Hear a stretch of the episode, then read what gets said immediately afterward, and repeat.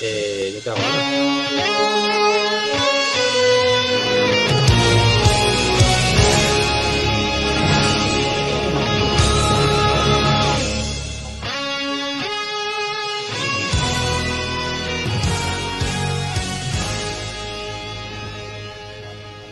Hola, muy buenas, estás escuchando Back to the Game, capítulo 21, el podcast en el que hablamos del pasado, presente y futuro de los videojuegos, y esta es la alineación de la noche. ¡Oh my god! Helcom, ¡Vamos, gente! ¡Vamos! Au. Atorimus Prime, Buenas noches, gente. Vamos allá. vamos allá. A tope. Mac Trompa, Muy buenas noches. Trompa, Trompa. Kles, A topazo, back to the game. ay, a topazo. Y Maquindani, buenas noches en el 21, vamos para allá, chicos. Vamos. Vamos, Vale. vamos. Venga, a tope, a tope, a Vamos. tope ahí. Vamos a darle caña, directamente. Ah, Es que ya, ya no, ni más- sin más dilación, voy a poner algo ya. ¿Se acordáis? hace un dilación. tiempo, hace un tiempo que hablamos de un proyecto. Todo llega, ¿no? Kles. Buah, buah, buah. Anda tú. ¿Os acordáis? ¿Os acordáis de esta maravilla? Soy Jorge Roga. Daros la enhorabuena a todos por Back to the Game. Bienvenido, Jorge Roga. Uy, uy, uy. ¿Será hermano de Roga Kelly? ¿Es el hermano de Kelly Roga, quizá? Quizá pueda ser. Bienvenido. Bienvenido a. Guadilla, bienvenido al Moody. Es un crack. Bienvenido a Between. Estamos Oye, todos ya. Pe- Perdonadme, ¿qué es esta maravilla que estamos viendo? ¿Has Bloodborne? Kart. Bloodborne. Kart. Un remake What is this? de PlayStation 1, que ya hablamos de él hace bastantes programas. Sí, está- quizá al principio. Muy al principio, sí. Tenemos Sí. gameplays, señores.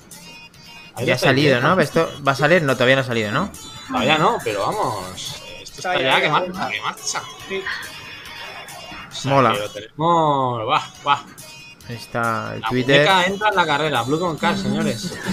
Bloodborne. Maravilloso. Genial. Bueno.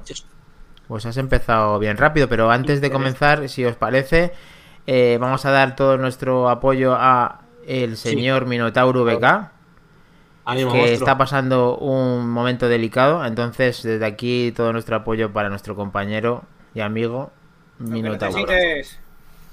Vamos, ahí. Mm. Tenemos que hacer algún chista con sonos. Eso, Sí, eso. van- Esto buena Eh, pani que vuelca. Pues eh, después de todo esto, ahora ya sí que Voy. tenemos muchas cosas, ¿no? ¿Qué tal? ¿Vamos bien de tiempo, Kles? Eh, y no hemos sé empezado. ¿Por qué?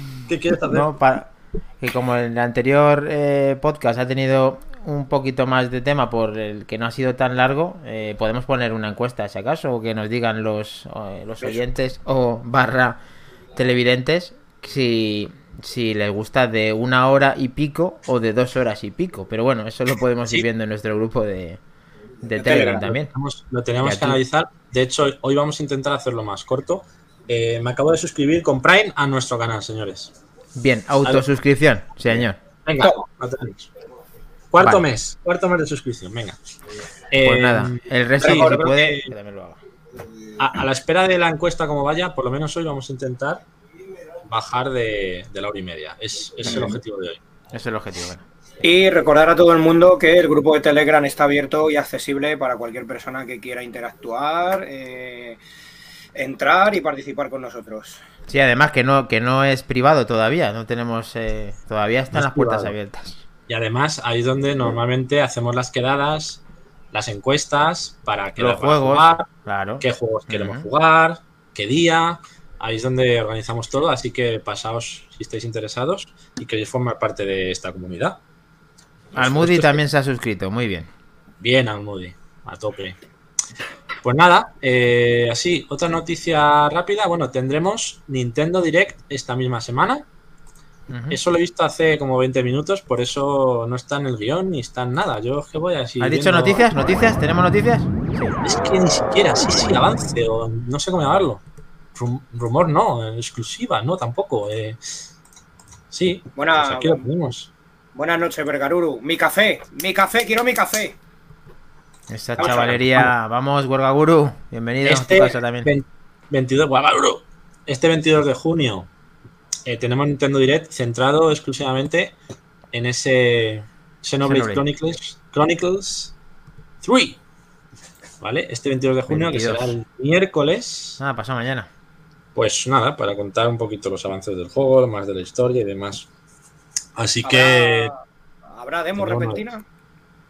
¿Cómo? ¿Demo? Pues puede ser. ¿Demo repentina? Sí, porque sale en septiembre, o sea que no sería tontería.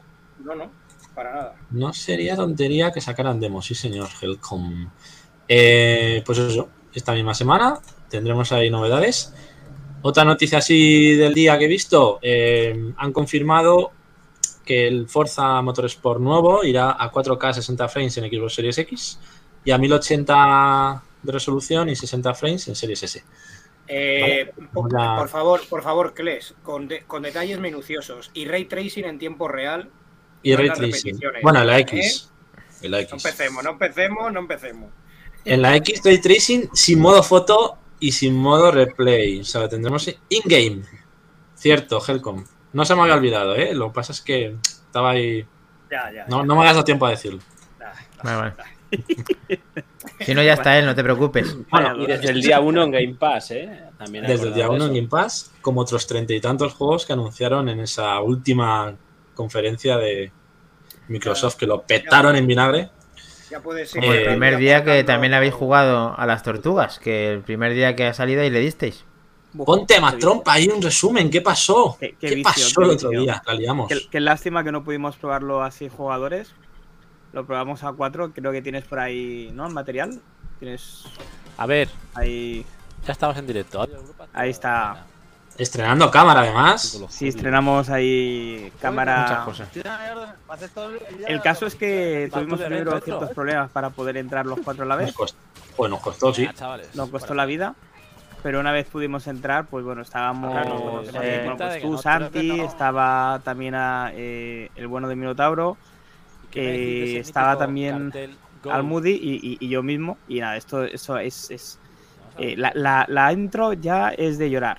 Porque te Almudi- recuerda y te lleva a, la- a los años 90 cuando estabas viendo Sí, esta sí. serie eh, por televisión. Pero es que. Almudi tuvo que jugar en la nube, está diciendo. Sí. Porque no, no consiguió meterse con la Xbox. Tuvimos un montón de problemas ahí. Pero bueno, Bueno, todo el mundo ahí a saco Paco jugando y se colapsaría quizá. Golpe especial. Pero vamos, Sí. este, este- este juego es de nota, ¿eh? O pues sea, es de 12 sobre 10. Eh, tiene el, el nivel de las animaciones es brutal. El nivel de los sprites, exagerado. El nivel de movimientos por personaje, mm, fuera de lo normal. Y la rejugabilidad que tiene este título, tanto sea a modo individual o a modo colectivo, o sea, es infinita. Porque además puedes subir cada personaje de nivel individualmente. Y luego Y- los niveles también, que me gusta que tenga tantos niveles de dificultad. Tiene como Sí, tres y parece. Es- nosotros es estuvimos exagerado. jugando, estuvimos jugando en el intermedio y nos queda otro nivel más todavía. En el intermedio Mm. ya es ya es reto, o sea, no es un paseo. Este Y es que sobre todo es muy divertido de jugar, o sea, te lo pasas bien.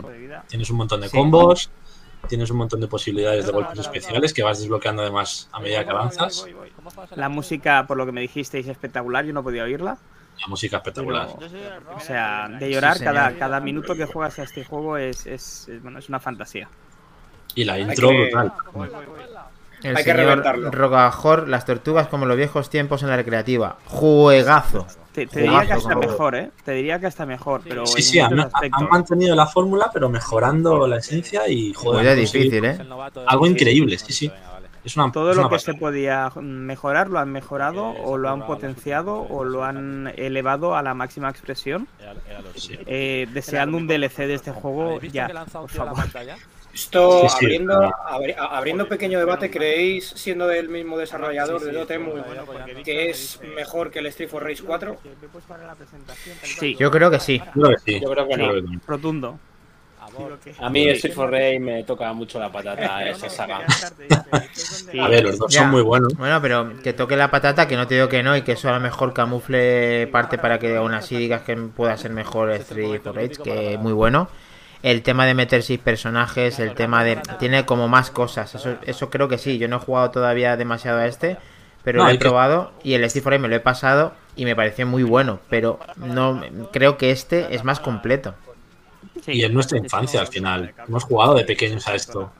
A mí- Y ahora está A mí otra vez. A mí perdonarme porque me quedé tronchadísimo y eso que iba a entrar a jugar con vosotros, pero me reengancho prometido para la próxima.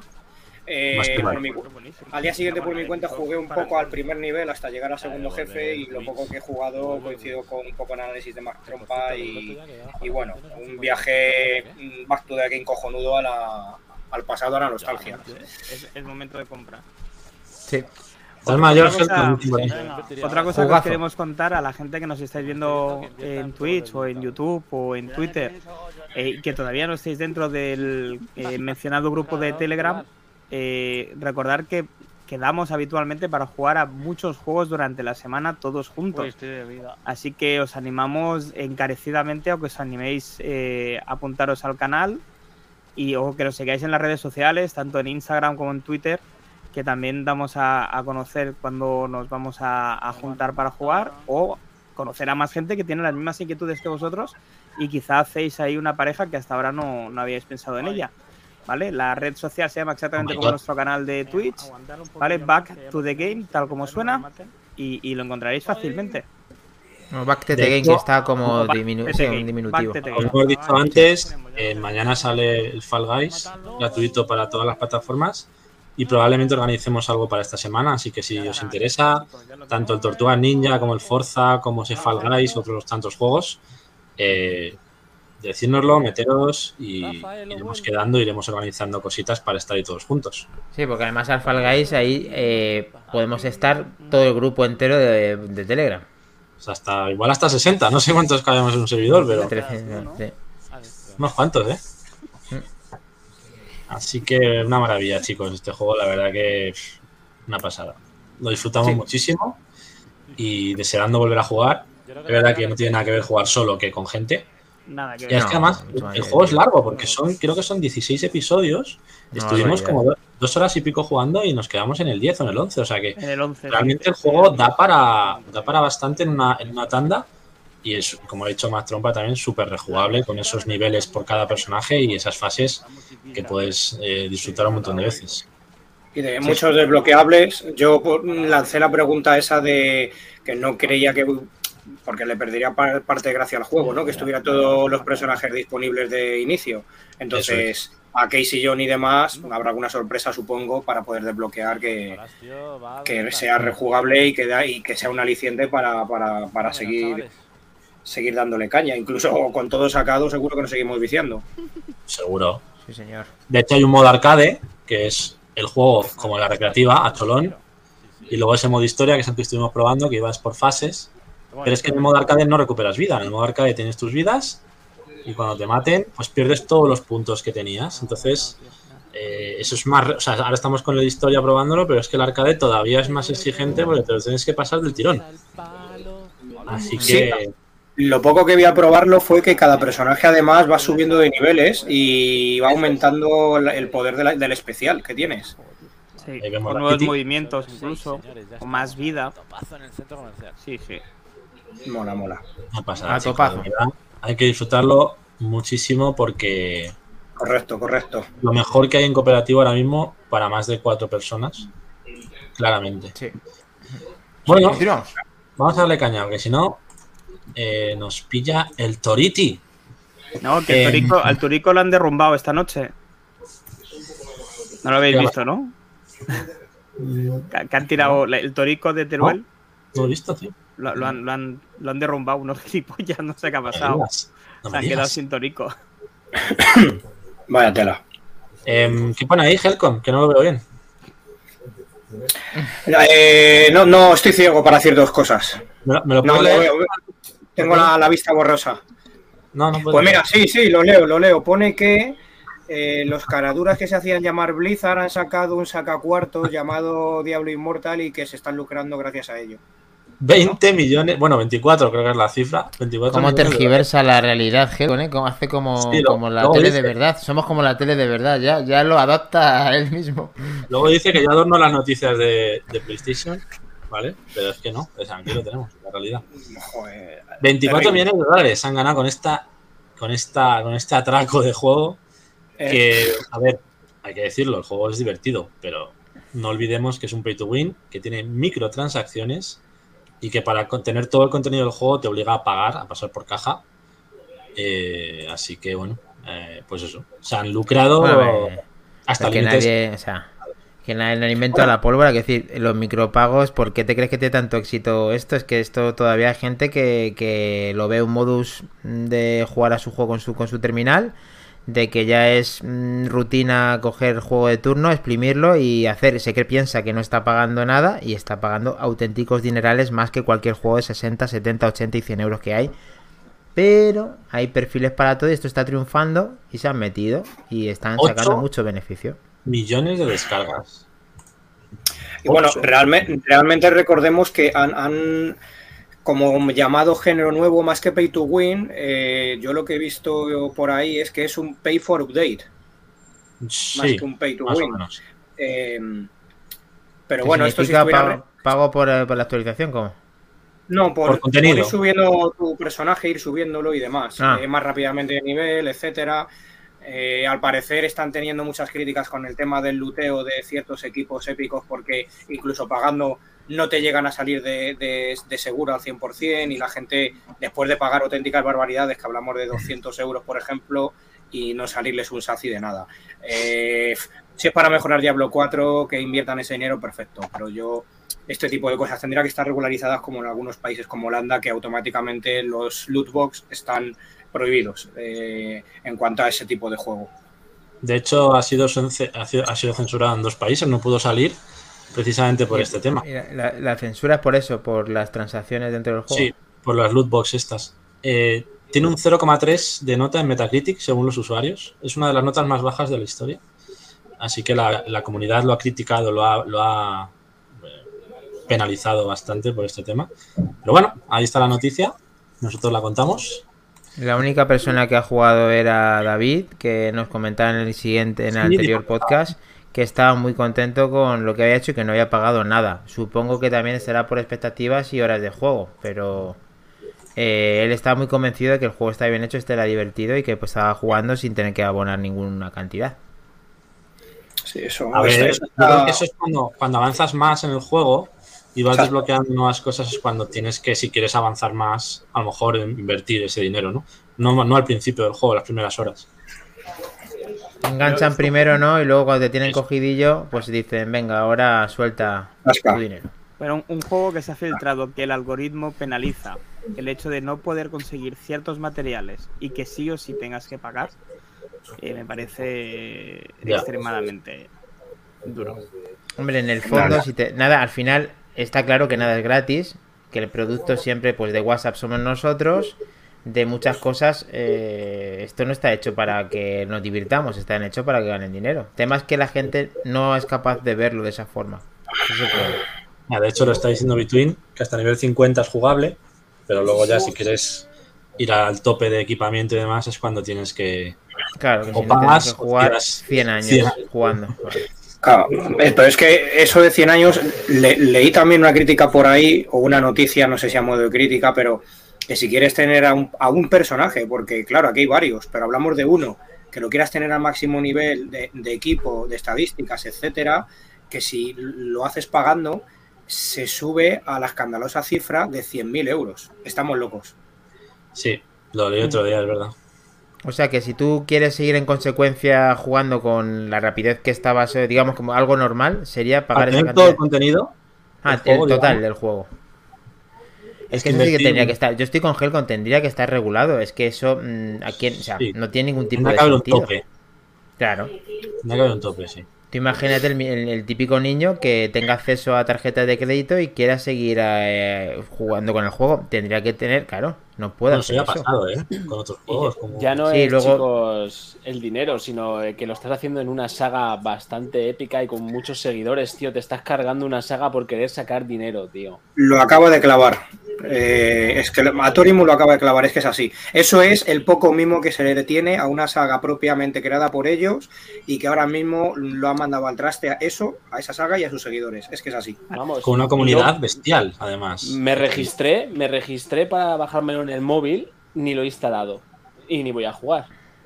Yo lo probé, lo probé unos, una media hora. No he dicho nada. No, pero viendo cómo va el tema, paso. lo he borrado. Y, y- y la pregunta que os puedo lanzar yo desde mi eh, entera ignorancia, ¿vosotros creéis que con la compra o posible compra de Microsoft a Activision Blizzard esto se va a solucionar o va a seguir siendo así? Yo creo que va a ir a Es peor. que Yo creo que es una estrategia que estaría ya tomada de antes de la compra y que ahora Microsoft no creo que o ha firmado un contrato, no sé si se lo va a mantener o no. Lo normal es que no lo mantuviese porque Microsoft no se caracteriza en hacer eso. Yo creo que Es han querido probar. Han querido probar. Han visto que Candy, empresa. Crush saca pasta. Claro. ¿Por qué Es un nosotros no vamos a hacerlo con esta saga? Claro. Que es mundialmente conocida y tiene seguidores en todo el mundo. Vamos a reventar la saga. No, y que joder, juegos como Runeterra, Hearthstone, League of Legends, han visto el negocio ahí y han dicho, hostia, vamos a entrar aquí a tope. Y qué mejor que con esta franquicia, ¿no? Que ya de entrada nos va a dar millones de descargas. Ya tiene el nombre hecho. solo por el nombre. Eso es. Claro, ya tiene el nombre hecho. Bueno, Yo, lo que- Sobre la- lo que ha lanzado Mac Trompa, si, lo, si finalmente Microsoft se hace con algún acuerdo con, con Blizzard, eh, yo sí que espero que lo regularicen como debería estar. Porque de verdad que si no lo hacen, bajo a la calle la Series X, la pego tres martillazos, me bajo del barco, me voy a una isla. Está grabado. eh, está grabado, lo tenemos, está grabado. lo tenemos. Es, me falta, tengo, que, tengo crear ese sticker. El de, tengo que crear ese sticker. No, no, lo, lo tienes aquí. Eh, está en el chat.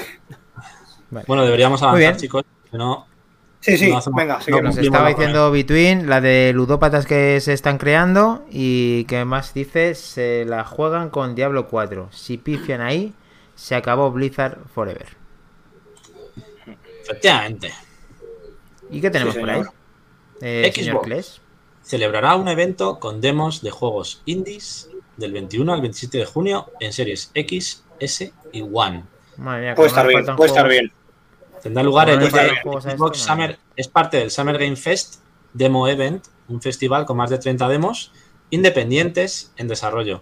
Estará centrado en pruebas independientes que todavía no se han publicado, así que se puede entender como una especie de, de prueba anticipada. Algunos juegos confirmados que participarán: el Batora Los Haven, Broken Peace, Severed Steel y Tiny King. Juegos que no son conocidos todavía, pero que nos darán la oportunidad de conocerlos con ese evento en esos 6-7 días donde podremos ver esas demos jugables, esas pruebas técnicas. O sea, que esa juegos. partir también de mañana, pero es que, tío, esto, es, esto de la industria del videojuego es que no parar, es que esto podríamos hacer podcast todos los días. Sí, bueno, hemos tenido una semana un poco más tranquilita que la anterior, que fue una locura, pero sí, esto sigue, esto sigue a topacon. Así que, pues nosotros a la par. Sí, pero Ay, que, no sean como, que no sean como la de. No. pues- bueno, el Nintendo Direct del Xenoblade Chronicles 3. Va por uf, ahí, por ahí, ¿no? Me parece. Ojo, eh, yo, yo no. Lo veo tostón también. Va a ser un solo juego. Pero bueno. Seguimos. Eso lo cubre Mac Trompa. Eso todo lo así lo raro lo cubre Mac Trompa. Perfil. es perfil más trompa ese, sí. Yo lo veo. Ojo. Si soy el Capcom único de vosotros que no tiene en el- Switch, cabrones. El no te preocupes, yo te dejo evento, una, que tengo unas cuantas por aquí. te. Tira para acá. el evento que. El evento que hubo el otro Capcom. día de Dragon's Dogma del décimo. ¿Décimo era? Aniversario. Dragon Sí. Dogma de 10. Pues han presentado ese Dragon's Dogma 2, del que no se ha visto más que el logo. Y bueno, el, quien jugara el 1 pues era un juego bastante interesante con ese rol, rol de acción tipo un poco Dragon Age, así bastante táctico también. Y, y una historia muy currada con esos dragones, ese poder del dragón y demás. O sea que a ver que nos vayan contando información y puede estar bastante chulo. Por otro lado, tenemos otro anuncio, en este caso el que mostraron en ese evento de Final Fantasy, el Final Fantasy 7 Rebirth para Play 5, la segunda parte del remake de Final Fantasy 7, el cual tengo un vídeo por aquí. Pinta bastante bien también. What we've done, that's set in stone. esa segunda parte del Final Fantasy VII Remake, que lo tendremos. So focus on the future. En invierno Fantasy 7. del año que viene. Y además para Play 5. En exclusiva, en exclusiva para Play 5. No sale en Play 4. Pero esto, esto ha existido, o sea, es remake, esto no es. Remake. Este está basado en el Final Fantasy VII original, pero está hecho de nuevo el juego siguiendo esa primera parte del Final Fantasy VII Remake que salió hace unos años. you En? Play 4 y luego en Play I 5. died? O, o sea que, que el Resident Evil, eh, perdón, el Final Fantasy 7, la, ese remake que ya tenemos, Sí. no, no, está no está completo, está incompleto. No, de hecho son tres partes. Esta es la segunda y va a haber otra más. Vale. Esto, Hay que tener eh, en cuenta, Helcon, hard antes de que be nada, hay que tener en cuenta que el juego en sí mismo, aunque sea hasta cuando sales de la ciudad primera, son bastantes Mid- horas de juego. O sea, sí Midgar. Pero no es una demo, ni es un juego sin acabar, es un juego con su historia que te da 40-50 horas de juego tranquilamente. Yo es que no puedo estar contigo, lo siento, Santi. Eh, a ver, es que, es que eh, no cabe duda de que es un trabajo impecable. Han dejado elegir entre si quieres jugar eh, a tiempo real o por turnos como en el clásico. Eh, pero el, nego- el el el negocio del caradurismo de sacarlo era- eran dos partes en principio, ahora van a ser tres. Te lo han sacado en Play 4, han sacado una versión extendida en Play 5, eh, que, que realmente gráficamente no hay casi diferencia. Y No, ahí sí te doy la razón. y que, y que gráficamente, o sea, perdón, y que ahora justo te anuncien que va a haber una tercera parte, que ya la han habían dividido de por sí en dos, eh, y a lo mejor más adelante te sacan un juego completo con todas las ediciones en un solo pack. mm, Es que, ver. qué pereza, qué pereza. Yo lo tengo en Play 4 comprado de lanzamiento y lo tengo precintado ni, ni tocado. Ellos se basan en que toda la historia que querían contar originalmente no cabe en un juego. Entonces, pues quieren hacerlo de esta forma para poder contar esas partes de la historia que en su día no pudieron contar. Que sí, que está ese componente de marketing que tú dices, evidentemente, pero hay que tener en cuenta que son juegos hechos de nuevo, prácticamente de cero. O sea, eh, tampoco es un remake En ese aspecto. como Us, pena, que es igual. No, no, hace- no hacía falta hacerlo, hacerlo de esta forma, creo yo, pero Ya, bueno. ya eh, la opinión si tienen tantas horas de contenido, el contenido es de calidad y es fiel a la historia que me vais a matar. Yo no, no me gustan los Final Fantasy. Eh, no he jugado al Final Fantasy, sé que Sí, es un bueno, muy buen juego. Sé que es de lo mejor que ha habido en toda la historia, sé toda, la- toda la movida del Final Fantasy, pero por eso me, me sorprende que, que ahí tú te compras el juego de Final Fantasy en Play 1 y eran dos discos, ¿no? no, eran- ¿no? Tres. Tres discos. Tú Sí. jugabas a tu juego completo y tenías esto. Esto se difiere mucho de lo que era realmente hacerlo desde cero. ¿Realmente extenderlo a tantas horas es mm, lo que tienen que hacer o simplemente es un sacacuartos para ganar más dinero? Ese es el tema. Yo no lo puedo decir porque no lo conozco, por eso te preguntaba.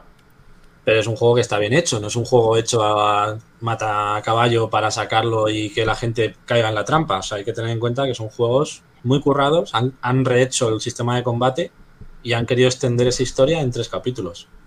Parte Está comercial. diciendo eh, Juan Perro Muchacho que le flipa porque, claro, será muy seguidor de la saga Final Fantasy Claro, y es esto, que- cada vez que tenga más contenido, me le gustará a la gente más, igual que así me sacan una eh, decimonovena temporada de Prison Break. Pues como soy un fanático de Prison Break, pues veré hasta donde lleguen, aunque sea una mierda, pero lo, lo seguiré viendo. Y estamos hablando de un juego que tiene que cumple este año 25 años. Sí, sí, 25 nada, nada más ni nada menos. O sea, Me acuerdo que el primer. un juego como el Dead Space que tiene 10. O sea, es un juego, o 15, que es un juego que, que tiene mazo de años y que, joder, puede ser Me, acu- me coherente. acuerdo. Cuando salió, me acuerdo que fui el primer día a comprarlo, además, eh, justo el primer día al corte inglés, y estaba yo a gilipollado perdido en el andén mirando la contraportada, no sé qué, aquí. Muy bueno. Pero bueno, recordemos que esta no es la Squaresoft de los Final Fantasy tal y como se concibe hoy en No. día, que es Square Enix con otra fusión que no tiene nada que ver con la edad de oro de, Square, de Squaresoft. Porque además claro. este juego, este juego salió así puntualmente, o puntualizo muy rápido, salió precisamente llamándose así porque la compañía estaba en quiebra y iba a cerrar. Por eso lo de Final Fantasy, porque era para los seguidores. Fa- Fantasía final, un juego de despedida y a correr. Y pues mira, dieron en el clavo y no, y no va a ser así. Pero como sigan por ese camino, al final mm, se van al garete. Eh, Yo, yo os de digo que- una cosa, eh, que así que prefiero que Sony compre la compañía ya y, y que se dejen de tantas historias y de hacer un juego de una parte que la hagan en dos y que luego decidan que como han sacado mucho dinero lo van a hacer en tres. Eh, es que prefiero, en serio, o sea, me quedaré sin poder jugar porque no tengo PlayStation, pero es que me da igual que lo compre Sony, que se lo quede y que revitalice eh, eh, una serie de IPs tan importantes como tiene Square.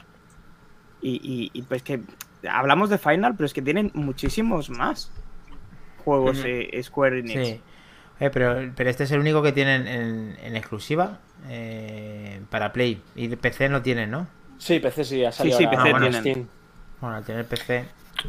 Bueno, Eh, hablando de Final Fantasy, recordad que hoy es el 25 aniversario también de Final Fantasy Tactics. El 20 de junio de 1997. Bueno, y ahora que dices Ocles, una cosa que habréis visto también por ahí. Eh, han anunciado que ese sí que mm, se- me voy a sacar el guante de las manolas. eh, el, el remake del Final Fantasy VII, o sea, 7, perdón, del el remake, empiezo de nuevo, del Final Fantasy de PSP. El Crisis Core. Lo van a sacar en re- eh, hecho remake igual que el 7. Y tiene muy, muy buena pinta. El de PSP, sí, señor. Y luego está el Origins también. Bueno, o sea, al final hay varios proyectos ahí. Al final, Fantasy. Al final, el Fantasy. Mino- Minotauro, ahí, ahí está. Lo tenemos, chavales. Chistaco. Bien, Atori, muy bien. ¿Y ese para Ah, cuándo? sí. ¿Dónde, ¿Dónde has escuchado eso, Helcom? Mira, ahí lo tiene. Macron. Sí, lo que pasa es que esta, te- tengo la versión japonesa también, pero no Yo la tengo encuentro ahora. también, el original, por ahí. Ojo, cuidado, eh, que- la versión no Platinum. Sí, señor. No, Sí, no, también, es- la, la original. También. Sí, Y, y la versión japonesa la tenía, no, la debo de tener, y me acuerdo que venía con un cuarto CD que era una demo de un juego de los pajaritos estos que salen también en el... Los chocobos. De ocho. Los chocobos. El chocobo, no sé qué, polla. Y la tengo en la, la- como la del Metal Gear. Eh, esto no sé, ahora- no creo que esté valorada ahora, pero en su momento estaba muy valorada. Y No, eso ahora está más valorada, claro, porque ahora hay No menos. te creas. Eso no te pienses, ha bajado mucho el tema coleccionismo. Uy, depende. Pero bueno, chavales. otra historia. Vamos, Venga, venga. va. Sí, Que vamos va. a debate por noticia, tronco. Así vamos a comprimir los cojones. Venga. eh, es que estáis, estáis a topazo hoy. Ahí, venga, caña a final. Venga, caña al otro, al Capcom. Joder. Eh, venga, eh, tenemos. el- se muestran 10 minutos de gameplay de Evil West. Y vamos a verlos todos. todos en directo ahora, no, no. es verdad. Vamos a ver los 10 minutos, sí, señor. Ahí Pues es un juegazo, es un juegazo. Eh, se lanzará el 20 de septiembre. Juego de acción en tercera persona con componentes sobrenaturales del oeste. Ojo, oeste y componentes sobrenaturales. Buena mezcla. Eh, juego de acción desarrollado por Flying Wild, Wild Hog, responsables de Shadow Warrior y co-desarrolladores del Trek to Yomi. Tienes que Esto luchar contra que monstruos y leyendas solo o en cooperativo. Nos llevará al salvaje oeste paranormal, repleto de criaturas demoníacas sacadas de mitos y leyendas. Nuestras armas serán pues armas de fuego, cuerpo a cuerpo, incluso nuestros puños. Mm, me mola bastante, señores. Está guapísimo, tío, juego. 20 de septiembre. Eh, No he visto plataformas. No está. No está Minotauro para confirmar las plataformas. ¿Cómo suena eso, eh? ¿Cómo suena? Evil West. Está guay, sí. Sí, sí, Mola. llama. A ver, Tiene buena supongo que pinta. saldrá. Supongo que saldrán todas, ¿no? Eh, PlayStation 4, PC, Sí, Xbox, todas. 5 y X1. Todas. Bien, bien, bien. incluso me ha parecido ver. Incluso Switch. No, Switch no. No, Switch no, no está. Todas menos Switch. Hostia, qué gore, mola, combos, mola, mola. Mola, mola, Está lo muy, que gore. está muy guapo, ¿eh? Mm. No sé qué Eh, os parece, además, lo estoy viendo. eh, eh, ese planteamiento que les que has dicho de cosas sobrenaturales en el oeste me recuerda que no sé si se habrán basado a la película de Harrison Ford de Aliens contra Cowboys Buenísimo. o algo así creo que era. Sí, Harrison Ford había es- una, sí. sí. No sé si soy yo que flipo, pero me recuerdan algunas mecánicas a God of War. Tiene esa cámara y esa, Esos son movimientos, sí que recuerdan un esos poco. movimientos, ¿verdad? Eso nos pasó día con el Outriders, pero es un quiero y no puedo Mola. del God of War. Le gusta Chula, ¿no? también mucho al Mucho. Moody con caras con emoticonos de corazones y guapísimo. No he puesto el banner a todo esto, no sé si lo he puesto. Sí, sí, sí. Sí. sí. Pues nada, eh, y luego pues tenemos la noticia, pues ya, ya- ya hemos puesto lo del D-Make, cómo va avanzando ese, ese gameplay del Bloodborne Kart, pero eh, nos han, han hecho una especie de demo técnica, demo técnica de eh, el Silent Hill Remake hecho con un Real Engine eh, por unos, bueno, lo han llamado Sil- Silent Hill Remake Fan eh, y es una, una prueba de un, del Unreal Engine 5 eh, que se presentó Estas este cosas, tío, si no las van a hacer, que no las hagan, tío, porque esto también Bueno, ahora mismo, que- ¿qué pasa? O sea, es una muestra de lo que podría ser un remake de Silent Hill jodido, claro. Y estaba es- pues, bien. En este caso, Codeless Studio replica los primeros compases del juego a la perfección. Pues, ¿quién te dice a ti que este estudio no hagas, acabe sacando ese remake completo, no? Eh, de forma es que claro, esto es Ah, esto casi mejor no verlo, tío, porque es que se te ponga cemento para vamos luego que- que Ya vamos a ver. Caso. Le toca, le toca los bemoles a Dani esto. Casi No, hasta pero- puede entrar la niebla.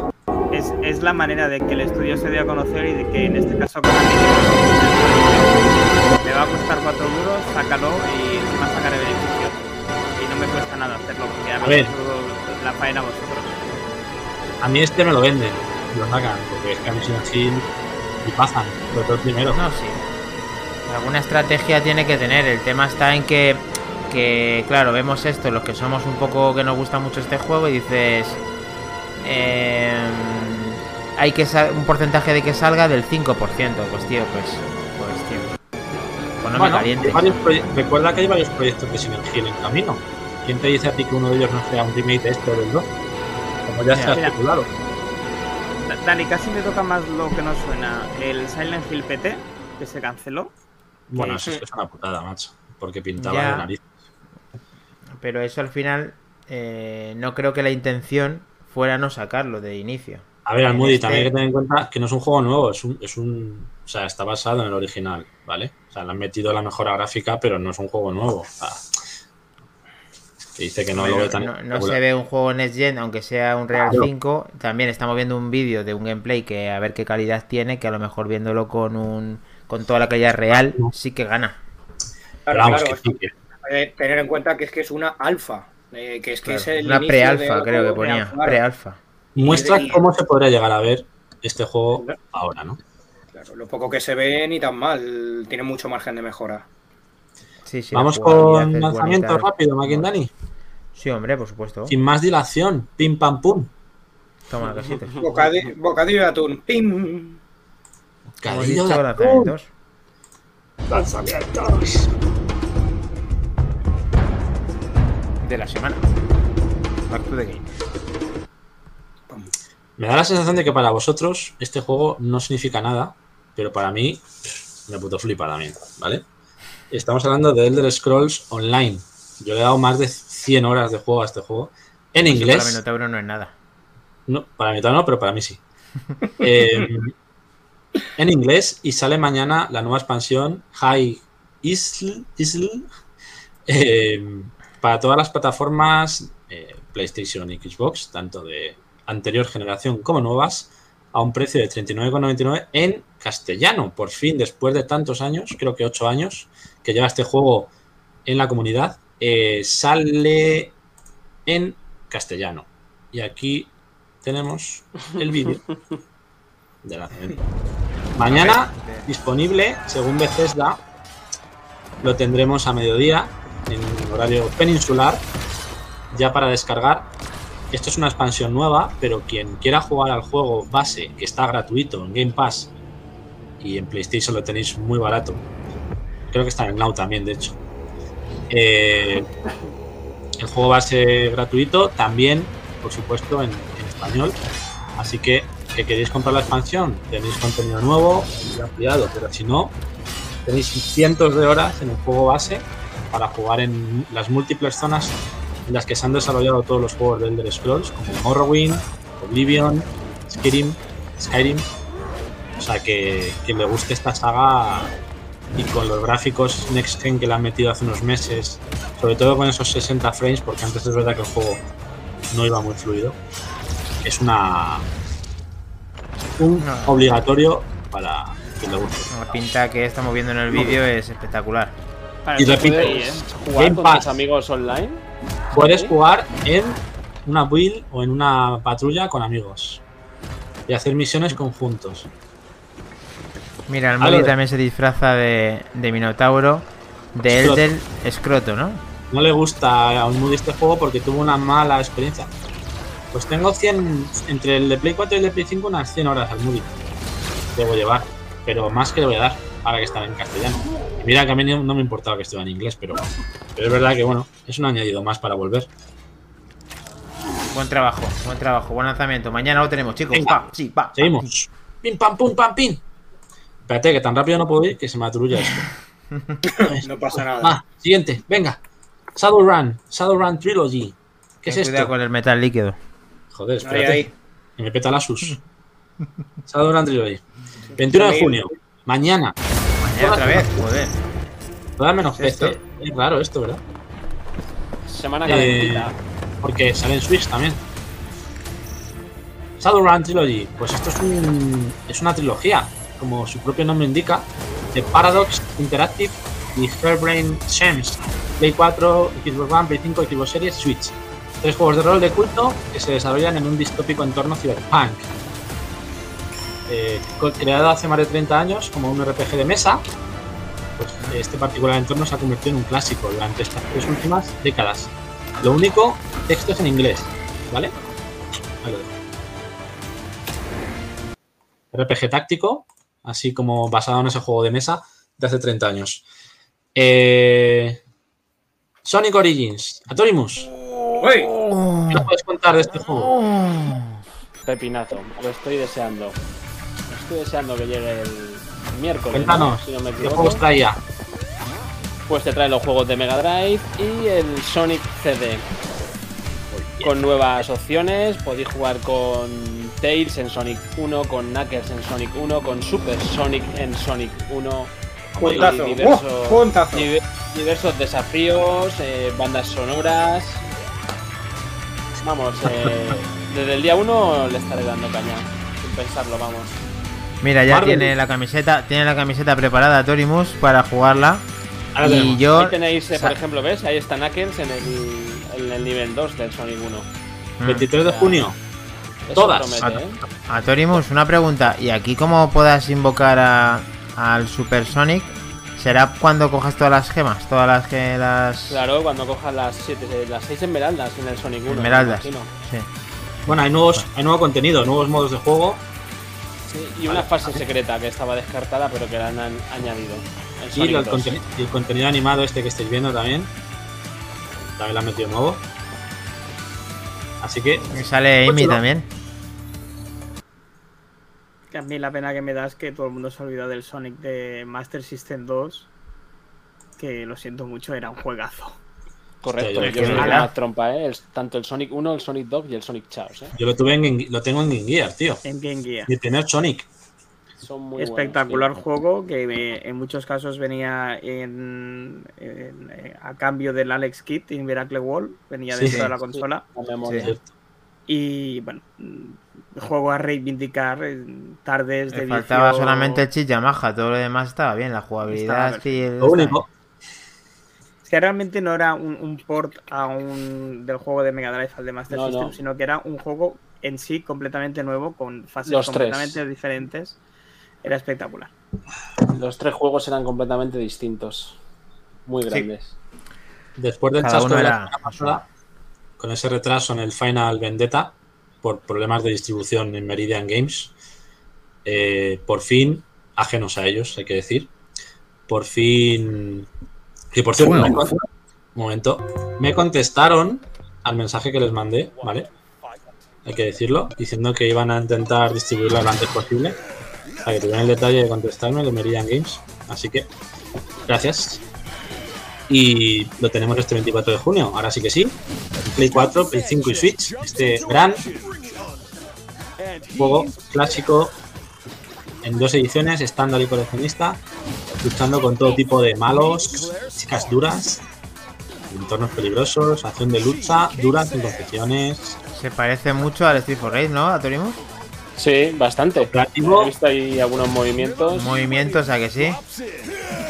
Sí, ¿Cómo está cogen la al de- tío? Final Fight con el fight y mezcla, ¿no? Tenemos seis áreas, mecánica nueva, cuatro modos de juego, tres niveles de dificultad, elementos desbloqueables, docenas de ¿Qué pasa? Que se les, se les ha olvidado la, la Xbox, ¿no? Cosas que pasan. tío. Hay que mandarles un, un Twitter, tío, y decirle que ya que nos han contestado, oye, ¿y la versión de Xbox Yo creo cuándo? que sí ha salido en Xbox, ¿no? Sí, sí, sí. sí, Físico sí, no. sí. Físico no. No, físico no, digital y- sí, ya está. A ver, es que sale en físico Ahora en estoy- Play 4 y en Claro. Switch, pero en digital en Xbox. Y Play Ah, 5 vale. es también físico. Oye, ¿os habéis fijado en el sonido de cuando coge algo? El... Pues este es otro, otro que nos toca la patata, tío. Igual que el Tortugas. Oh, ¿Cómo le ha pasado el muñeco uno al otro, eh? Tiene muy buena Este- pinta este juego. otro Pero fijo. Muy, muy buena pinta. Y cooperativo lo único, solo a dos, ¿vale? Ahí tenéis las ediciones. Como hemos dicho, Play 4, Switch y Play 5. Eh, en físico, en Oye. Almudi, perdona que te corte, ¿crees? Que se pongan un avatar en, en Twitch Mola. así sale la imagen de, de Almudi aquí. que Es que no, la gente no se la pone. Venga, ponnos aquí vuestro, Animar sus, animar sus. Claro, que es la esencia. Sigo. Venga. Fire Emblem Warriors. Lo ¿En tenemos el 24 de junio para Switch exclusivo. Eh, ese Musoul Eso es. de Fire Emblem pegando castañacas a destajo a esos grupos de enemigos como ese Zelda y Rule Warriors. Ahí vemos ahí, venga, no me gustan estos juegos nada, no me gustan un pedo. Y encima todos los enemigos se mueven igual, como un bloque, o sea, ¿por qué? No entiendo. Porque así les No. cuesta menos hacerlo, claro. Si no, Ah, no me gusta, tío. el- Vale, para fliparte y tal mola, pero es que no es nada realista. Tirar la 30 Switch no puede. Como si la Switch no puede. Es un milagro que la Switch haga lo que está haciendo. No puede hacer eso. Bueno, de hecho, el Rule Warriors iba, iba a los picones. Esto, que- Jocles, te animo a que juegues y le des una oportunidad a un juego que salió en Xbox 360 que era el N3. Que es un Musou, pero, pero N3. muy, muy bueno. N3, Vale, N3. el 999, ¿no? Eso es. La Ah, IN3. Lo conozco. Está Venga, muy bien. ese juego. Sí, ¿Están en paz? los dos. No, son de 360. Eh, Helcom, Bueno, ¿se lo recomiendas solo a Kles o solamente se lo recomiendas a Kles o a alguien más? Ah, pues tipo Musou para desestresar, en general a quien quiera, hombre, a ver, tiene su, no es un paseo, tiene su cosilla, pero se lo recomiendo en general a que si no lo conocéis, quien quiera probarlo, que se anime porque está muy bien. Y va desbloqueando Y- cositas. En Game Pass Perfecto. está el One Piece, el Pirate Warrior, que también está entretenido. Ah, One Piece, sí, cierto. También tenemos el 24 de junio el Capcom Fighting Collection para PC, Play 4, Xbox One y Switch. Eh, pues eso, Ese parrita la, can- parrita la canta ahora. fielmente reproducidos para jugar como hacían los arcades, ¿no? Street, of Fi- Street Fighter, cinco títulos de Dark Stalk- Stalkers, Super Puzzle Fighter 2 Turbo, Super Gem Fighter Mini Mix y Red Earth, que ese sí me mola, pero no como para pillar esta, esta versión. Lo tendremos, como hemos dicho, el 24 de junio. Y, y, y, para mí, yo creo que junto al Final Vendetta, bueno, y el Sonic, el lanzamiento de la semana. Uf, qué pena que no, esté, Madison. Tori- que no esté Minotauro porque le iba a dedicar este tráiler, macho. Qué pena. 16. Tauro para ti. Se lo Dedicado. dedicamos igualmente. Eso Sí, es. que lo, lo No voy, a, seguro. no voy a ni a bajar el volumen. Eh, Madison, Madison, ¿qué es esto, señores? Joder, esta cojona, ¿no? Acojona, pero no sabes cuánto. Eh, aventura de acción y terror psicológico que ofrece una experiencia inmersiva y terrorífica. Bluetooth Games. PC, Play 4, Play 5, Xbox Series y Switch también, ojo, sale en Switch. mío, qué, qué nivel de detalle, tío. Vas con una cámara instantánea haciendo fotos a lo Project Hmm. Zero en el mundo de los vivos con el de los muertos. Tomas fotografías, agítala para revelarlas, resuelve puzzles, explora los alrededores y trata de sobrevivir. Textos en español, voces en inglés. Bien, bien, me gusta. Creo que está en Por menos, 34, detalle. 34 y pico, 39, 34 creo, en físico. Yo creo que puede caer este, ¿eh? Solamente el trabajazo de lo que estamos viendo creo que merece la pena invertir algo en él.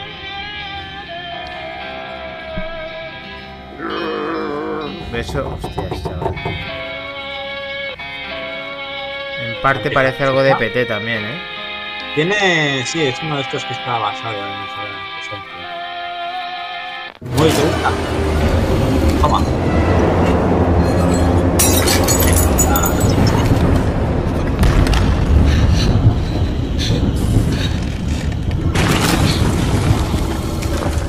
Brilla también, eh. También.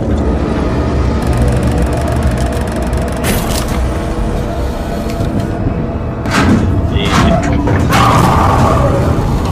Qué miedo. Laura, no mires, eh. Madre mía, pero si en una iglesia también, madre mía. Madre. Está bastante mal rollo. Encima es esto que te convence a las armas. Se parece también Y un esta, poco a. esta escena, esta escena era el regalo final. Se parece un poco al. Aguantamos, aguantamos la escena final. Eso, nada, eh. al Resident Evil 7. 24 de junio, lo tenemos ya. Este le ha faltado. Este le ha faltado sin saber jugarlo el VR. Voy a quitar esto. ¿Sabemos si Sí. tiene VR esto? No, pero no estaría mal, eh. Mm. De hecho, Estando en primera persona, creo que, que podría evolucionar en él porque si luego tiene éxito, no creo que les cueste hacerlo. Puta madre. mira, me he pegado un susto antes. Viendo el tráiler, tío, y eso que- tengo que ponerlo. ¿Y eso que has avisado? He avisado, pero a mí no me besa nadie y me lleva un susto de la hostia. antes. Esto, esto va al sábado de terror, pero vamos. Crema, dice Juan Pero Pero- muchacho. Sí, sí, sí. señor. Su, puta, su PPPP, dice de Mordilla. Coño, dice el Moody. Están todos aquí asustadicos. Eso es lo que te has Sí. asustado antes, efectivamente. Es que ves el, el tipo de terror de este juego de Madison o el tipo de terror que te diré yo de mm, Silent Hill que decía, o sea, de Resident Evil y son tan diferentes. ¿Verdad? Yo es que definiría, bueno, yo lo definiría como que los juegos de Resident Evil dan sustos y los juegos de tipo Silent Hill dan miedo. Sí, sí, Eso es. compro. Sí, ese comentario lo vi yo hace poco y me moló también. Cierto. Yo no sé si incluso lo comentamos aquí en el programa, lo dijiste tú o... Puede ser, no, no Pero es recuerdo. eso, es que el, el- el concepto de terror, de, de agobio, de, de- de decir, no quiero entrar en esta habitación, o sea, no quiero avanzar, Y tengo, es- que, y tengo que por cojones ir. y tengo que ir por ahí, esa, esa sensación es brutal. Y eso Resident Evil no lo consigue. Bueno, El 7 eh, tiene ¿no? alguna Sí, parte 7 en la más, casa y El 7 es muy agobiante, muy agobiante. La verdad. Muy claustrofóbico también. El 7, el Resident Evil 7 es un- un- una clara oda a la película de las colinas tienen ojos, pero Sí, vamos, en toda, en toda regla. Es verdad. Resident también depende de cuál, sí, efectivamente. Lo que estamos diciendo que hay muchos, pero la mayoría están más centrados en la acción. Pues chicos, esto es lo que hay esta semana. No está mal, ¿no? Lanzamientos. No está nada mal. Eh, si me dejáis un minutito, eh, si ha terminado Kles, No hemos llegado a la hora. Mira, corre, venga. Vale, quiero aprovechar la ocasión para, eh, en el grupo de Telegram, quien quiera estar eh, interesado, que nos contacte, porque los amigos del Templo del Arcade, que van a abrir en Griñón un local, una Ah. nave muy chula, desde aquí un saludo a Lolo y a su socio, eh, están haciendo una quedada para el día 3 de forma particular, eh, un evento privado con unos precios reducidos, los niños y niñas entran gratis. Es en Madrid y bueno, por problemas que están teniendo papel con el ayuntamiento todavía no lo han abierto a público, pero lo harán. Y de momento este día 3 para una toma de contacto, la verdad que os lo recomiendo porque merece mucho la pena y estas cosas hay que apoyarlas porque es como viajar a los recreativos de los años 80-90 de, de nuestra época. Totalmente. Así que quien, quien quiera y quien y le interese, que contacte con nosotros a través de Telegram o conmigo. Y para el día 3, si queréis, mm, lo cuadramos y vamos para allá. Perfecto. ¿celebramos tu cumple allí el día 3 o qué? Mira, ahí sale la web para que la gente esté al tanto de lo que dice Helcon, ya lo comparte él para que estéis atentos. https dos puntos barra barra t.me barra backtgame. Correcto. Correcto. Pues venga, A través de Twitter también podemos ponerlo lo del evento si quieres, Helcom. Sí, lo ponemos, lo Luego, ponemos. Lo para que la gente también pueda verlo y quien quiera, pues oye, a ver si se puede acercar también. Yo sí, yo, yo no creo que pueda, pero pero bueno, Ya verá. ahí, ahí iremos, iremos antes o después, seguro. Muy bien. Lo cubriremos, lo cubriremos como sea. Sí. Pues nada, Makin, cuando usted quiera, si nadie más tiene nada que añadir en el presente, pues, Pues nos vamos al Vamos. pasado. Ahí, ahí. Pues venga, abrochados cinturones. ¿Dónde vamos, Cres? Va. creo que Que lo- ya la gente lo sabe. Los, Sí. los más enterados del lugar lo saben. Con esto, con esto. primera vez sabemos. Carreteras, a donde vamos no necesitamos carreteras. Carreteras. Quien estuviera atento, claro. Quien no, no. La trompa, búscate una chofa. Pues las estaba buscando porque las tenía por aquí, pero no sé dónde están. Al igual el gato me las ha tirado por el suelo. Yo estoy buscando, las, vaya. estoy buscando las azules y rojas que tengo por ahí. Vaya, esas gafas, ¿qué, qué, qué pasa con las gafas? Las estoy buscando, macho, todavía. Tienen que estar en algún lado. Óptica 2000. Yo- Sí. Óptica. Es que A tenemos ver, hoy- venga, Helcom. Dale caña, Helcom. ¿Qué tenemos Dale, hoy? caña. ¿Qué tenemos hoy? Pues, pues si digo que vamos a empezar hablando de Marble Madness, ¿cómo os quedáis? ¡Hostia! ¡Qué grande! A ver, eh, un inventazo del copón mm, del, del 87. También la sacaron para Super Nintendo en su propia versión. No sé cuál es anterior o cuál es la primera y cuál es la que le continúa, porque salieron el mismo año, pero no se la diferencian meses. Eh, ¿Y por qué lo de Marble Madness? Bueno, pues porque hay un señor que me imagino que muchos conoceréis, que se llama Mark Cerny. ¿Y este tío quién fue? Pues eh, el que estuvo involucrado en Marble Madness y tuvo la idea de las gafas de, Sega, las 3D. Y este tipo fue el arquitecto mm, que también diseñó la PlayStation 4, el modelo original cuando lo lanzaron. Eh, ¿Qué ocurre? Que mm, se le ocurrió esta, esta buena idea y Sega cogió y le dijo, anda, vente para acá con nosotros, que va a ser mejor. Y le ficharon y sacaron pues unas, unas gafas de obturación adelantadas a su época porque recordar que es que esto, aparte de estar ya estar inventado, mm, tuve la suerte de poderlas probar en una feria hace tiempo, en un Game Fest, cuando lo organizaba Game, eh, este tipo Oh. de eventos. Luego más adelante cambiaron el nombre. ¿Y de obturación por qué? Porque son las mismas gafas que se utilizan en el cine o en las televisiones 3D que hubo que se pusieron de moda hace unos años. Es el mismo sistema de tecnología, el mismo. Pero ¿qué ocurre? Que este tipo de gafas estaban diseñadas para el sistema PAL. Entonces, las imágenes por segundo, o los hercios, mejor dicho, iban un poquito más eh, despacio que las de 60 hercios. Pero no llegaron a salir de 60 hercios, salieron de 50. De ahí que la imagen o que la animación de lo que se ve vaya un poquito más lento. Este título que vemos en pantalla que sale ahora está, está muy bien. Eh, creo recordar que es el Jackson 3D. Eh, es de los mejores juegos. Sacaron pocos títulos, 8 o 9. El Outrun también, el, el, el Space Harrier, etcétera.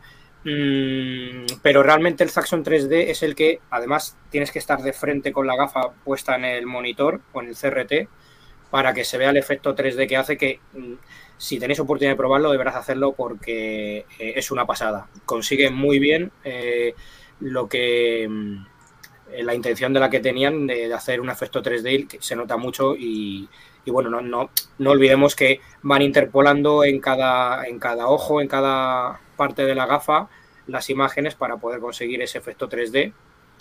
Y, y, bueno, más ahora cuando terminemos de hablar de esto, comentaré un huevo de Pascua de la propia Master System, porque solo salió para Master System este periférico, que se conectaba por el puerto de la, de la tarjeta, de, de tipo, car no cartucho, sino tipo tarjeta. Ahí lo vemos ese accesorio que se conectaba Correcto. a la ranura de la tarjeta y con un cable jack pinchábamos la gafa. Pero bueno, ahora os dejo paso a los demás y ya comentaré si me recordaréis o me lo recordáis para deciros un, un truquito, una cosa secreta que tiene la Master System en sus tripas. Ah, sí, es verdad. Bueno, aquí estamos viendo eh, lo que es el Outrun, el Space Harrier, que lo que hacen es lo que estaba explicando Helcom, que es eh, te tapa el ojo izquierdo muy rápidamente y te vuelve a tapar el ojo eh, derecho y así repetidamente para hacer ese efecto 3D mientras la pantalla va cambiando y así va haciendo el efecto 3D como hacen los televisores en su momento cuando una, la tecnología de los que eran gafas activas. Y entonces aquí eh, la verdad es que conseguí un efecto interesante, pero eh, tengo muchas ganas de probarlo. Estoy intentando buscarlo, como decía en el spoiler del capítulo anterior, y es muy difícil hacerse con, algo como esto. Eh, sacaron poquitos juegos, eh, los estamos viendo prácticamente todos los que estáis viendo en pantalla. Y la verdad es que, como accesorio chulo y exclusivo está muy bien. Recientemente antes de conectar hemos estado hablando y resulta que aparte de poderlo jugar en la Master System con el adaptador original de, de la Mega Drive convertida en Master System, como tiene el puerto de este, esta expansión de tarjeta, también permite hacer esa conectividad y ponernos las gafas tan chulas 3D glasses que se, llamas, que se llamaban muy diferente en otros en otros países eh, y además eh, aquí si veis el cartucho ponía Sega Scope 3D que son los juegos que están equipados para poder disfrutarlos en 3D está chulo Eso es. Eso es. De hecho, algunos juegos empezaron saliendo en ese formato de tarjeta, muy pequeñas, tipo tarjeta de crédito, eh, y poco a poco más adelante fueron adaptándolo y fueron sacando la versión de cartucho. Las, los juegos que sacaron en tarjeta hoy en día es muy difíciles de ver eh, o de intentar conseguir alguna copia, eh, porque además producieron pocos, pero la verdad que, que son una cucada, así aunque son un poco hortera la palabra. Mola, mola mucho tener las dos versiones. Eh, y bueno, y Nintendo, si quiere ahora Cle Satori mucho más trompa hablar de, de las de, de las versiones de Nintendo, que no deja de ser lo mismo, lo que pasa que es verdad que es un tipo de gafa diferente, mm, es así como un poco más estilizada. Eh, a mí personalmente me gusta más la de Sega, sí, sí, a mí me gusta más la de Sega, pero bueno, es verdad que no, yo no, no he probado la, la de, la de Nintendo, con lo cual tampoco puedo comparar una con Bueno, otra. es que, es que no llega a Europa. Claro, claro, claro. Entonces, Sí, yo Ahí lo único que os puedo decir de las gafas es que, bueno, es uno de los inconvenientes de vivir en una ciudad tan pequeña como es Tarragona eh, es que estas cosas no llegaban. Y el único sitio que había que vendían este tipo de artículos era una tienda de fotografía que había antiguamente en la Rambla Nova, una de las calles principales de, de la ciudad. Y ponían el típico expositor, pues con la televisión, la consola y un par de juegos y todos los niños cuando salíamos del colegio pues íbamos a ver el escaparate a ver qué novedades había en, en fotografía chinchilla, ¿no? Que pues creo que hacían más negocio con, con la fotografía que con las consolas, pero oye, ahí estaba. Y, y nada, de esto lo conozco solamente de vista de detrás de un cristal. No he tenido nunca la oportunidad de poder jugar eh, con las gafas porque un- pues es que no, no llegaba. Es un privilegiado Helcom de que lo haya podido probar en este tipo, este tipo de reuniones en el que había para poder probar todo esto, a ver si con, con tiempo podemos o hacernos con unas o, o probarlas en algún evento de este tipo. Y nos pregunta Rogajor, ¿por qué no, tri- por qué no triunfó la tarjeta? Y la tarjeta probablemente no, no triunfaría porque el coste de producción sería bastante más difícil y lo generalizaron en cartucho, pero supongo Exacto. que Helcom lo Exacto. sabrá mejor que yo. Sí, básicamente es eso. Les sa- salía más barato generar el cartucho que tarjeta y cuando se dieron cuenta, pues relanzaron los títulos en ese formato de, de cartucho. Es ni más ni menos que es eso. No sé, ya mira, ya ha puesto foto de perfil al Moody, ya lo podéis ver todos. Menuda joyita tenéis hoy. Es que como no te tenemos a ti, tenemos que sacar estas joyitas al Moody. Estás, estás escaqueado, claro. sabemos que querías estar en este tema, pero, pero no ha podido ser. Muy bien, pues bueno, el competidor de todo esto, aunque estamos viendo todos los títulos que en la pantalla de lo que muestra las de Sega 3D Glasses, eh, eh, también había las de Nintendo, como hemos hablado, que se utilizaban de la misma forma y con la consola también Famicom, que esas, eh, corrígeme si me eh, equivoco, Helcom, esa es la eh, que está en Estados Unidos. Eh, perdona, perdona, ¿cómo? Famicom, que es la que es la, eh, la consola que se, que se comercializó en Estados Unidos. No, a ver, Fa- Famicom es la versión japonesa como tal. Que aquí salió con el nombre de Nintendo. Lo que pasa que en Estados Unidos seguía siendo Famicom, pero la diferencia es que el acabado era distinto. Era, era, era como la Super Nintendo muy parecida, con esos toques morados y grises. Sí, japonés eh, tenía una- un hueco para dejar los mandos. Todo el seguro mundo que está en el mundo de los videojuegos eh, conoce conoce eh, la Famicom. Pues ahí eh, se podía compatibilizar esta gafa que acaba de mostrar la imagen Clash. Eh, tanto del cartel en japonés como la propia gafa con su adaptador igualmente que iba al puerto de- del mando y luego lo convertía en un mini jack para poder conectar la gafa. O sea Eran que dos es- completamente, ¿no? Dos conectores dobles de 3.5 para generar esa imagen estereoscópica similar a las de las gafas de Sega. sí. Y tenía un botón de selección para activar ese modo 3D. Que, bueno, que, que a su vez, pues eso, lo tenían pocos juegos. Eso es. Y vamos a Eh, mostrar juegos un poco. compatibles no hubo muchos. ¿Mm? El Attack Animal Ga- Gakuen, Cosmic Epsilon, Falsion, Famicom Grand Prix 2, Highway Star, JJ Toby Days, Daisakusen, pero fue un, fue un estrepitoso fracaso comercial. Eh, nunca se lanzó fuera de Japón realmente. Eh, quizá fue un momento también complicado en el que estaba ya apretando. Probaba muchas cosas. Probaba muchas cosas y claro. Fíjate que por entonces, en el 87, estaban ya con las gafas 3D y ahora seguimos con la realidad virtual sin estar implementada del todo y Dale, Realmente- dale, no sé el vídeo quién, los, quién lo puede manejar, darle un poquito para atrás, Dani, en la contraportada de la caja que salen las gafas, que he visto una cosa interesante a comentar, eh, porque parece que está relacionada las gafas con el Dix System de Famicom, que eh, no sé si lo conoceréis, pero era un dispositivo que se acoplaba debajo de la Famicom y que venían eh, ciertos juegos en disquetes, que mm, a día de hoy sigue siendo justamente eso que vemos en la imagen ahí debajo. Eh, a día de hoy sigue siendo funcional, pero es verdad que en un mínimo de mantenimiento de interno, de cambiarle unas gomas, eh, porque se pican y si no, no se puede, no, no, no funciona bien del todo. Y de todas formas, ahora he caído que tirando de contacto lo enseñaremos en próximos capítulos, que tengo buena relación con gente del mundillo y es posible que me puedan dejar una gafa de cada para mostrarla físicamente y probarla y podemos hacer un Oh. especial todos de eso. Sí, sí.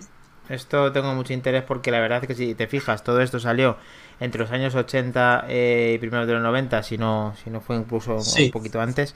Y el tema está en que esto prácticamente se ha basado eh, el, el 3D en los televisores. O sea que es que mm, muy mal no iban tirados. El tema es que no triunfó tanto porque sería caro en su momento o porque los títulos no apostaron por esto. Pero esto, esto perfectamente podría haber funcionado eh, y podría ser mucho más inmersivo. Y hubiera molado verlo en plataformas superiores a la, a la Famicom y a la Master System 2 o 1. Porque 16 bit, 32 bit eh, y toda la evolución que ha habido de consolas, eso hubiera molado que a su vez hubiera sido partícipe el tema del 3D. De hecho, hasta 2011 realmente, que se estrenó la 3DS, no hubo un 3D real incorporado en la consola de, de inicio. Fue la primera consola en incorporarlo de lanzamiento, sin necesidad de gafas en este caso. Es verdad que no era tan inmersivo, pero fue la, la primera vez que, que se vendió la consola como una consola 3D, ¿no? Y eso fue en 2011. O sea, fíjate si pasaron años. Ya ves. Fíjate, Imposible. esa más, se hicieron un buen trabajo Nintendo en hacer el tema de 3DS sin, sin hacerlo sí, ajustable y bastante está bien hecho. Y ahí De si os hecho, fijáis en las, en las imágenes anteriores, pero en Ángel con que salía como una especie de Space Harrier, o sea que todos los juegos Pausa, al final eran... pausa un momento, Sí. pausa un momento, por favor. Sí. Continúa y ahora comento un detallito, que está muy bien. Solamente decir que las imágenes que estábamos viendo es prácticamente todos los juegos como si fueran el Space Harrier, que este además es un título de Nintendo que, que es prácticamente un clon, o sea que es lo mismo. Sí, sí, total. Aquí en el vídeo se han visto varias imágenes. En una de ellas eh, salen unos monitores tipo PVM, muy parecido a ese que vemos ahí detrás. Lo que pasa que ese creo que está sintonizado por antena. Pero los monitores PVM a día de hoy están mm, muy demandados con unas pulgadas muy pequeñas, aunque también las hay grandes, pero a unos precios disparados. Lo que ocurre es que, mm, de verdad, conectar una consola de este tipo que hablamos en este tipo de monitores es un espectáculo visual que, bueno, mm, que se te cae la baba. Lo que pasa, de hecho, son monitores profesionales que utilizan incluso en hospitales médicos y en producciones eh, de vídeo, en hacer directos, porque dan una, unos Skyline de resolución muy bestias. Pero bueno, era un detallito, sin más que me emociono.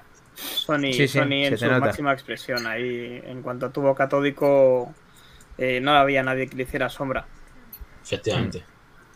Dice Robajor que para triunfar al Virtual Boy que te quedabas ciego. Eh, bueno, recordar que el Virtual Boy salió en 1995, en la fase final de, de- de Super Nintendo, ya casi casi previo al lanzamiento de Nintendo 64. Fue otro experimento de Nintendo. Salió con 22 juegos, algunos exclusivos en Japón, otros en Estados Unidos, en formato cartucho, en uno- unos 180 dólares y se cifran las ventas en unos 770.000 unidades. También se, se consideró un fracaso comercial y era pues, la, la primera consola que se podría considerar capaz de generar gráficos en 3D de serie sin necesidad de una especie de realidad virtual, ¿no? Con una profundidad llamado parallax, generado por distintas profundidades, con espejos y con esa imagen roja que se ponía con esa frecuencia requerida para mostrar imágenes eh, y en ese LCD, ¿no? Entonces, de- LED, LED de alta frecuencia. El color rojo, que era el LED más económico, pues se usaba para, para este sistema. Y bueno, hablaremos. La, la Sí. tecnología Parallax, si no me equivoco, es la que se utiliza en la Nintendo 3DS Sí, para poder hacer el, el es. efecto sin gafa. Nintendo te recomendaban usar más de 15 minutos. Sí, sí, la verdad que era, era curioso también. De, de hecho, la Virtual Boy yo creo que como hemos comentado antes, ¿no? Da para, da para un programa porque tiene muchas curiosidades también. Y, y de hecho, hoy en día se puede emular, ¿verdad, Helcom? Eh, eh, no, no estoy sordo, perdón, no sé qué has dicho, si corta esto. Con un móvil creo que se puede emular la Virtual Boy. Helcom. Cago en mi calavera, de verdad. Hablaremos. De hecho, igual probamos a hacer alguna encuestita para ver qué tema os apetece también que comentemos. eh, Lo que dice Rogajor es verdad. Yo tuve la, la gran suerte y la ocasión de probar en, en Mr. Potato, si lo queréis mirar alguna vez en YouTube, que es una mega, mega bestia de tienda en, en Tokio, en, en la zona de Akihabara. Pude probar en uno de los pisos la Virtual Boy y es verdad que lleva su proceso de adaptación porque mm, al principio te, te rascan un poco los ojos y, y es, es una imagen un poquito eh, de- no sé cómo llamarlo, de- delicada o muy fuerte para la vista para poderte habituar. Bueno, Pero la sí, 3D sí. se pasó, de hecho, ¿eh? mucha gente se mareaba al principio. Sí, sí, exacto. exacto. O sea que- Sois unos blanditos directamente, venga, hombre. que- No, yo no, yo claro, que no me mareo, yo no me mareo. A mí que me la den, que yo no me mareo, no os preocupéis. Con El que quiera donarme las gafas porque se maree, que, que me las dé. Si, os fijáis, los problemas de base siguen siendo los mismos. ¿eh? Es decir, eh, primero el, el dinero que cuesta hacer una, una gafa de este estilo. El segundo, que terceras empresas eh, contribuyan a hacer cosas para esa gafa propietaria. Y el tercero es la adaptación del humano a algo que no está para nada habituado. Y esos mareos o dolores de cabeza que podían producir tanto las videoconsolas como lo que eran las películas en 3D, tanto domésticas como en el cine, como a día de hoy, sobre todo Dani lo sabrá nadie mejor que, que él, eh, a través de las gafas tipo Oculus y demás. Yo siempre lo diré, siendo- igual que pasó con las televisiones, la gente no quiere usar gafas en casa. La gente Pero es que no te puedo dar la 3D razón ahí. Porque la Nintendo 3DS triunfó. ¿Podemos decir que triunfó? Hombre, Sí, en no- Japón no por su triunfó y 3D. No por su Vale, sistema o sea- 3DS, pero triunfó. Pero quién le pero si le quitábamos consola. todos el 3D, porque si no no aguantaba la batería. No me fastidies. Sí, pero al y me final, entre ellos, que tengo el ¿cuánta Fighter 4 gente- ahí, tío. ¿cuánta gente ha usado las gafas para ver películas 3D en casa? Yo he vendido muchas. Sí, pero realmente, ¿qué tuvo? ¿Qué, qué, qué- qué vida útil tuvo esa, esa Dos tecnología? años, tío. Hombre, Es- eh, iba por buen camino y tuvo mala adopción y tienes razón en todos los eh, detrimentos que has dicho de las gafas, pero eso solamente falta que Apple salga y las haga bien y ya está, no pasa nada. De hecho, tuvimos una conversación, McIndani, con las Apple Glass. Eh, yo, sin, neces- sin- sin necesitar gafas, no me voy a poner unas gafas para ir por la calle sin ser de Ya, sol. Es que te insisto, eh, Es Kles, concepto eh, que no lo veo. que co- que te- yo te entiendo perfectamente, pero tú tampoco necesitabas el móvil y lo llevas todo el rato encima. O sea, mm, Ya, es puede de- que es- necesites la gafa. Es de otro Igual que programa, no. pero ayú que No, pero, o sea, es que hay muchas cosas que no necesitamos y, vez. ten- y tenemos, tío. que Las no- gafas, de esas, sí. Las gafas de sol te las pones, ¿no? ¿Y por qué no las de que te dan información o te enriquecen lo que quieres ver o te ayuden a hacer la vida mejor? ¿Por qué no? Que le integren de otra forma. Claro. Tema es que, bueno, esto fue una primera andadura interesante. La hemos tocado aquí, que no, fa- Lo es. no podía faltar en Back to the Game. Y yo creo que ya, si alguien no tiene nada más que decir, podemos finalizar casi a tiempo, ¿no, Kles? Vamos bien de Pues, tiempo. Bien, bien. Bueno, Sí, ahí que quería un último detalle, ¿no? Si no recuerdo mal. Sí, sí, no sé si tenéis por ahí la Master System a mano alguno, pero bueno, aparte de que hay un hay un triángulo que me recuerda de- desde que lo vi toda la vida al, al- al jodido logo del corte inglés en la Master System. Es verdad, es verdad. Es verdad. Es verdad. ¿Por qué, por haces esto? la vida. ¿Por qué haces esto? No, pero eh, la consola sí la encendías cuando salía el logo de Sega sin poner ningún juego en la ranura de, de igual, de, de la tarjeta o del cartucho. Si en el mando presionas eh, los dos botones de Select y Start y le das arriba, eh, hay un juego oculto de un caracol. Hostias. Cierto. Que básicamente es que tienes que ir viendo por dónde sales del laberinto, deshaciendo el camino y tal. Una curiosidad. Que eso lo hicieron ya eh, con el lanzamiento de Switch y no sé si lo llegaron a mantener o quitar. Hay un juego oculto en la Switch de tenis. Y es una A veces- curiosidad que, bueno, que está ahí en Master ¿Sabes el System. nombre y del juego, eh? ¿De cuál? ¿Del caracol? Sí.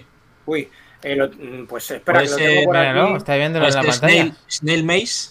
Sí, Em, que la estás viendo en la pantalla, Helcom. Era, era pregunta trampa, Gecom. Ah, que lo has puesto ya, vale, vale. Este, este, sí. No, no me acordaba, vamos, no sabía Maze. el nombre. Ah, es que iba a decir, ¿tienes gameplay? Porque le va a buscar, pero ahí lo Ese, tenéis. ese. Ahí Y está. el triángulo, el triángulo, el triángulo. El triángulo, el triángulo, mirad, da- dale para atrás al triángulo. ¿Quién ha hecho los deberes con el vídeo? Ahí está, ahí está. Hay que joderse. Es, es Encubiertos ahí. Helcom, que es el hombre retro. Sabe muchas cosas, Moredilla. Es un laberinto que por lo visto la música además es pegadiza, está chula. Eh, pues ahí vemos al caracol con esa combinación de botones que ha dicho Helcom. Y tienes que llegar al final en un tiempo récord porque te quedan solamente, pues eso, eh, unos 59 segundos para pasártelo. 1986. Master System. ¿Y en Master System 2 también estaba este juego, Helcom? ¿O solo en la 1? Eh, El, solo juego- truco solo en uno. Porque eh, recuerda Torimus, en, el, en el- la Master System 2 el que estaba en memoria de serie era el Kidd. Ya Sí, petaba todo, no, ¿no? lle- ¿no llegaron a salir Master System 2 sin ningún Pero, juego en memoria? Que yo No, sepa, que yo no. sepa, Que yo no. sepa, no. Al menos en Europa. Sí, sí, sí, sí. Muy bien, Muy chicos. buena curiosidad, maestro. hubiera algún juego oculto en la Master System 2? Porque ahora me viene a la memoria a mí. No, Claro. Yo no lo sé. Puede ser posible, sí, pero yo la verdad que eso no lo, no lo, no lo recuerdo. Max Trompa, que hemos dicho el trucazo de la Master System 1. Vamos poco a poco. Mañana decimos el de la Master System 2. Vale, vale, pues me ha venido a mí ahora Ah, un flash. Nada más spoilers. Bueno, Lo dice, Como- Ahora me, lo dice, lo dice. a, los años 80 y Master System largos, Core. Master, System nos dice, el Bitwin nos dice Master System El juego oculto de Switch lo diremos en el próximo programa, Robajo. Eso, eso es. Oye, y ponte, eh, tú eres de los nuestros, así que vente al grupo de Telegram y nos comentas ahí esos Sí, trucazos. Por favor, Es- Tienes ahí las puertas abiertas de par en par, así que yo creo. chicos. Además, haremos quedar esta semanita de Fall Guys. Muchas gracias. Recordad por las atentos. redes, comentar cualquier cosita que queráis que enseñemos o a mejorar. Y pues nada, nos vamos viendo en próximos programas, gente. Back to Game. Y contarnos Ay, qué tal la duración nova, si os mola más, que echarse más. Fall. Guys y Sonic, oh yeah. Queremos feedback, por favor. Gracias. Torneo Venga. de Fall Guys. Torneo de Fall Guys próximo. Grandes chicos, gracias al Moody, gracias Mordilla, muy buen programa el de hoy, me gustó mucho. Gracias Robajo, gracias gracias a todos. Como siempre, Muchas estar gracias, chicos. Hasta el próximo lunes a las 23 horas y atentos a todas las redes que ahí estamos. Back to the game, backtotogame.com. A topazo. Oh yeah. Oh yeah. Entonces no nos vamos de aquí, ¿no?